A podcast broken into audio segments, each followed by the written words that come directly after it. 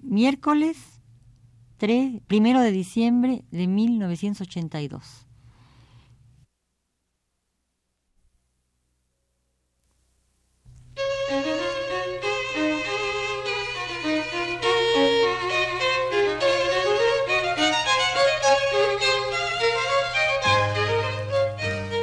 Divergencias. Programa a cargo de Margot Glantz.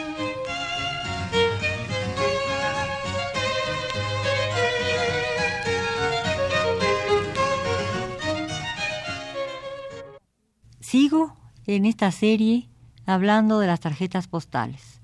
La semana pasada hablaba yo del corazón como casa y de la absoluta laicización de este tipo de realidad, si es que podemos llamarle realidad, a un conjunto de cartas postales.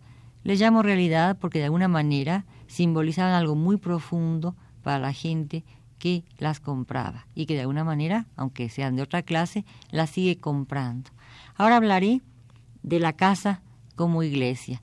En la vez pasada, la vez pasada, perdón, hablaba yo de que eh, la casa servía como centro del mundo y eh, no había absolutamente nada que recordase el exterior. El vacío preside. Aún en los casos en que la escena se ensancha y los novios aparecen al pie de una escalera o dentro de un edificio que parece templo, el vacío preside la escena y los únicos habitantes de la realidad son quienes, con las manos enlazadas, han decidido fundar un hogar.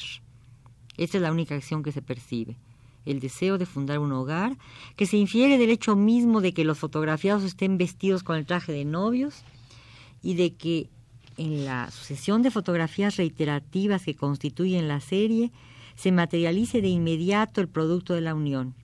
Los niños instalados casi siempre dentro del centro básico de operaciones de la casa, un salón comedor donde la familia se reúne perfectamente alineada en torno a la mesa, ocupando sus posiciones más significativas. Pero ¿qué significan esas posiciones? Aparentemente nada.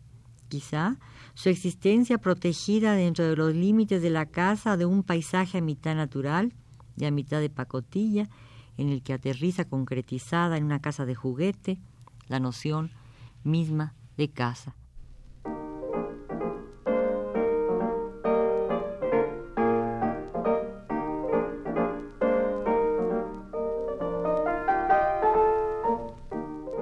La inercia de la desenvoltura. El sentido capital de las escenas que se repiten con leves variantes, casi una progresión de imágenes cinematográficas que aún no han sido puestas en movimiento, es el de una actitud perezosa, o mejor dicho, desenvuelta y coqueta. La fijación de las imágenes determina siempre un trazado vacío de conductas detenida en su, detenido en su transcurso las actividades del hogar, han cedido al deseo siempre presente, quizás el único deseo que aquí se representa, de conservar imperecedera la sensación de unidad, el carácter inmancesible del grupo familiar. De ahí que la foto enracime a los individuos de ese grupo y los ligue con los otros de manera indisoluble.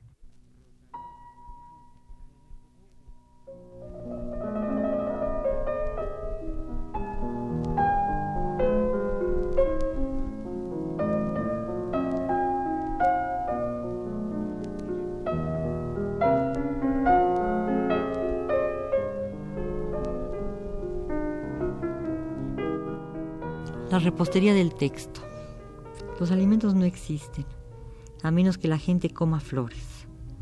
Todo se acomoda a su contexto. Estamos en un mundo ligero, por tanto aéreo, frágil y transparente. Sus personajes no pueden comer, tampoco comulgan. Están, permanecen, se agrupan adoptando posiciones idénticas, repetitivas, posadas. Posar sería naturalmente la palabra más reiterada en esta lectura. La familia posa junto a la mesa, antes o después de la comida, no importa. La apariencia es deliciosa, ordenada, enriquecida por los encajes del mantel y la consistencia fresca de los arreglos florales. Quizás estemos en primavera, en la eterna primavera. ¿No es acaso México el país de la eterna primavera? No es Italia, pero México sí. Las flores pueden nombrarse siempre vidas. Son el fuego del hogar, su permanencia. A veces también hay violetas, la modestia. La mesa es entonces un adorno, un objeto decorativo, el objeto necesario para que quien esposa no tenga que posar en el vacío.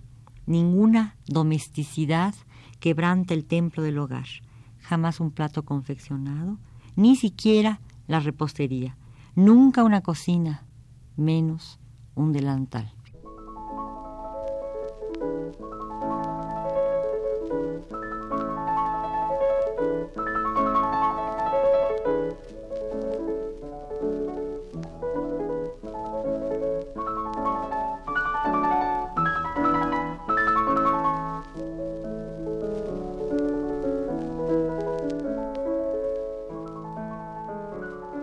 La utopía.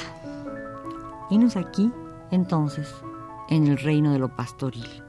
Los pastores habitan el no lugar. El tiempo es clemente y eterno. La lucha por la existencia innecesaria. Los personajes ocupan una escena definitiva y total, pero en el vacío, el que crea la ausencia total de narración. Unos cuantos signos reiterados, una sucesión limitada de cuerpos en los que varía ligeramente la posición de la cabeza, o de las extremidades. Se advierte de inmediato. El dedo que señala el lugar que debe ocupar cada uno de los miembros del grupo, el carácter y la tonalidad de la inclinación de un brazo, el gesto benevolente con que se agacha la cabeza, la desenvoltura con que se apunta con el pie, pero no se apunta para bailar, se apunta para permanecer. Y sin embargo, todos son gestos vacíos que esperan su continuación o que rellenan el estereotipo.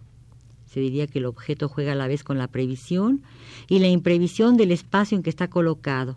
Y es que también a la vez, por su misma perfección, estas escenas tan repetidas escamotean el sentido que encierran, dejándonos ante los puntos suspensivos, puntos trazados con la esperanza de descubrir una acción. ¿Y cuál podría ser esa acción o narración? el ciclo eterno del nacimiento, el casamiento y la muerte. Pero cuidado, en ninguna de estas fotografías se aloja la muerte.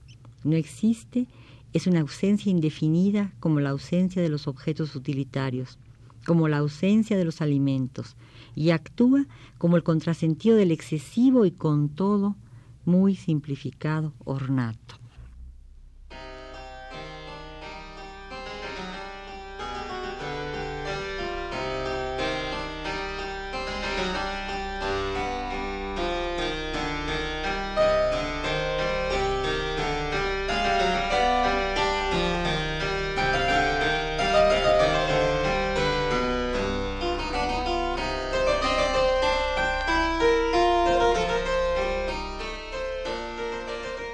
Aquí me interesa reiterar algo. Es, como acabo de decir, una forma de lo pastoril, pero de lo pastoril dentro de la casa. Es decir, eh, se, se descarta, se destierra el paisaje que en lo pastoril es fundamental, puesto que es siempre el campo abierto, el paisaje sereno, dulce, etcétera, al que estamos tan acostumbrados en el bucolismo, el que reina en toda esta literatura. Sin embargo, yo encuentro un elemento pastoril en este concepto utópico en donde todo es feliz, no se necesita vivir, eh, trabajar para vivir, la subsistencia está asegurada de antemano, ni siquiera se pregunta a uno, eh, la, la, posibilidad de, trabajar está totalmente ausente del texto y eh, todos los personajes están siempre en la felicidad y en lo compartido. Aquí habría también algo diferente de lo pastoril, es evidente, es la diferencia de que en lo pastoril el tiempo es clemente, maravilloso, y la subsistencia está asegurada, insisto, pero lo que define a lo pastoril es generalmente la desdicha amorosa. Casi nunca los enamorados corresponden a quienes se enamoran de ellos. Y un enamorado está enamorado de otro y es desdichado porque aquel de quien se enamora está enamorado justamente de otra persona que a su vez está enamorada de otra persona. En las tarjetas postales, este sentimiento es siempre correspondido.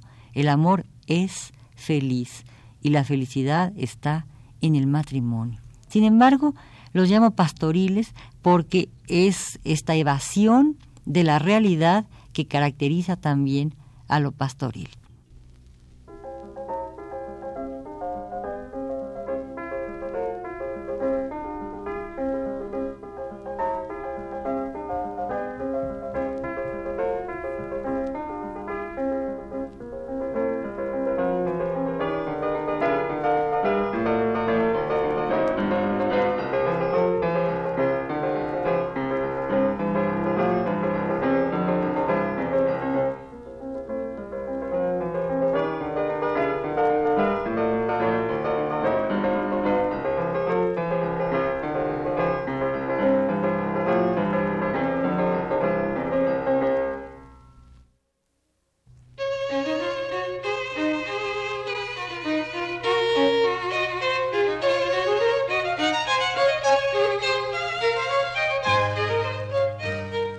Divergencias.